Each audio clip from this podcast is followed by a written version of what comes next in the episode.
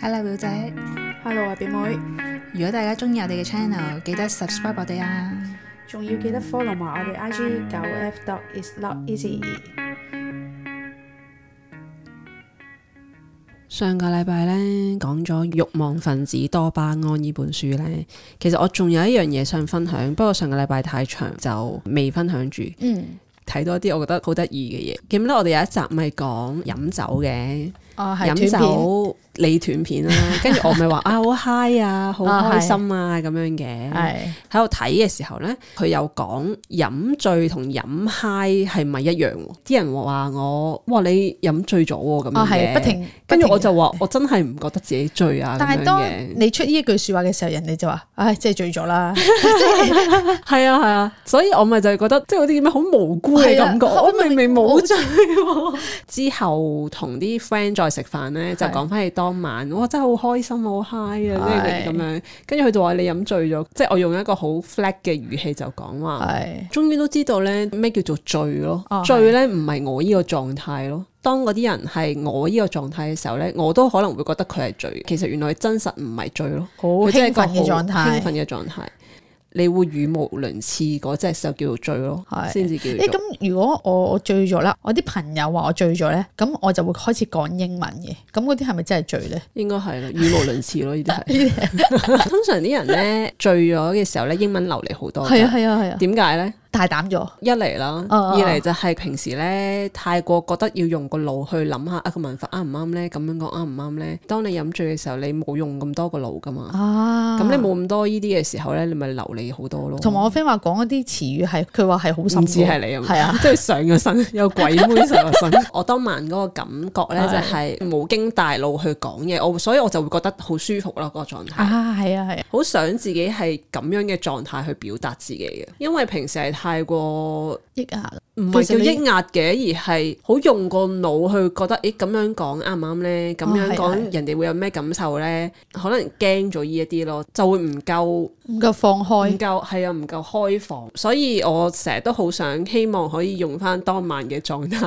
去到每日都係咁樣生活。係係， 每日拍個 whisky 喺朝頭早先，冥想之前但係咁樣又等於依賴咗嘛。係即係唔係我唔係想依賴酒精令我去到呢個狀態，而係我想自己能夠到達嗰個狀態啊嘛。有啲人真係想開放啲嗰、個嗰、個 mindset 咁樣，令到自己諗多啲，嚇唔係諗啊講多 啲嘢，我已經話唔要諗噶誒唔啦，要諗，誒、可以講得到多啲 咧。即係好冇包袱咁樣去表達自己。係啦，咁所以咧，有時候咧會拍杯即係 whisky 咁樣，呢又個唔就係係一個好容易嘅方法咯，就係啦係啦係你一兩次係可以，但係如果即係你想一世都係咁嘅時候，唔通你一世都要拍呢個 whisky，你越拍就要越多噶咯喎，即係好似有啲變咗酗酒嘅有啲朋友真係瞓唔到咧，佢會夜晚飲過少少酒，一 shot 咁樣就可以瞓得好啲，慢慢就會依賴咗咯。我想自己放開自己個 mindset，而哦唔係想要個酒精幫我放開。咁講翻嗰個嗰本書啦，係咁我又係用翻說書人啊說書嘅方式去講翻 ，啲聽眾幾中意你説書啊！因為清晰啲啊嘛， 自己表達冇咁清晰。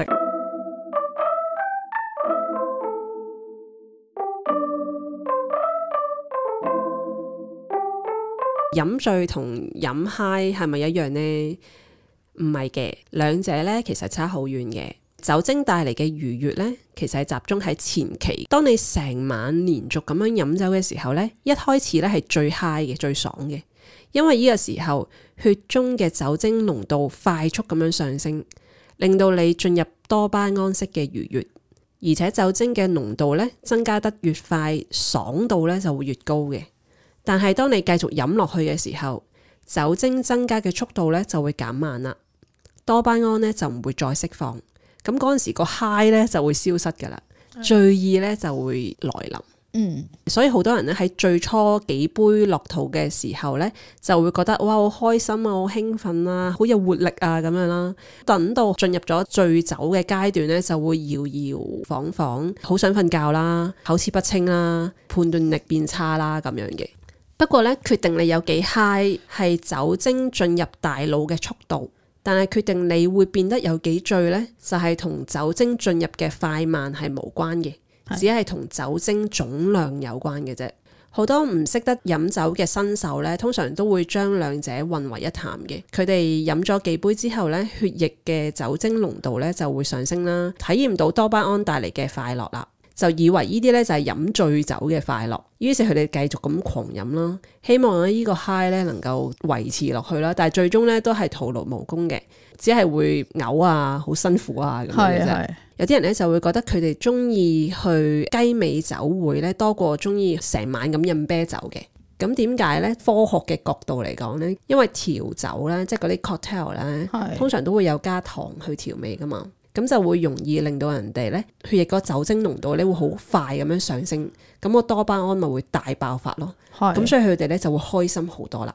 即係一嚟就已經俾酒開心，即係快，因為你快速啊嘛，係啊 OK 所以佢哋會中意去即係飲 cocktail 多過去成晚飲啤酒咯。啊因為成晚飲啤酒咧，酒精嘅濃度係會慢慢咁樣上升，係咁樣唔會令你好 high 噶嘛。係但係你係飲嘅量會好多，因為你成晚都飲啊嘛，又唔係好 high，但係又個量好多啦，咁啊你咪會醉咯。咁所以以心情嚟講咧，飲 cocktail 咧係會開心過成晚飲啤酒嘅，啊，就係咁樣咯。飲 cocktail 同飲啤酒應該兩個心情嚟嘅。我覺得係唔係因為酒精呢樣嘢，可能個味道啦，令到你咧覺得飲 cocktail 好似有啲有啲格格調。係啊格調啊，就係呢一個，定係其實我哋自己諗出嚟嘅呢個格調。誒唔係嘅喎，我又覺得飲啤酒就好似一班人出嚟訴苦嗰個感覺，即係飲唔 cocktail 唔可以訴苦，可以嘅，但係你誒、飲 cocktail 平時喺邊度飲啊？都係酒吧咯。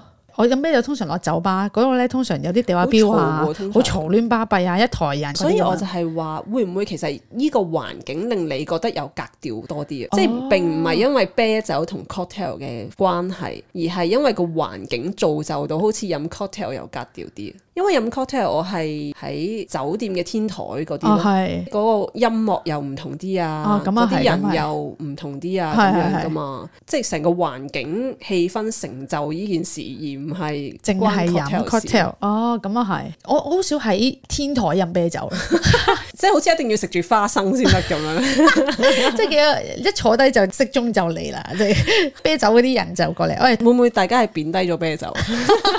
其實啤酒會唔會都可以好好有格調咁飲嘅？ 可以喺天台度飲 cocktail 嗰個味道咧，已經係令到你舒緩啲咯。其實啤酒飲落去個味道咧係苦澀啲噶嘛，嗰個好似誒、工作咗一日，跟住就嗰個頹氣就啊舒服晒咁樣。但係你飲 cocktail 就可以講即係純粹係講心底嘅苦惱，就唔係講每日嘅好煩嘅事咁 樣。啤酒啊，啤酒係啊，真係即係咁呻下咁樣咯，啲人你都會咁咯，唔怪得知我好少係接觸啤酒係嘛咯，身邊嘅人都冇乜信啊呢啲咁嘅係啊。嘢。大家都係誒飲 cocktail 就係講心底話。係啦，即係心底下嗰種又完全唔一樣， 個 feel 都唔一樣啊！講開咧，我其實咧好想學調酒㗎。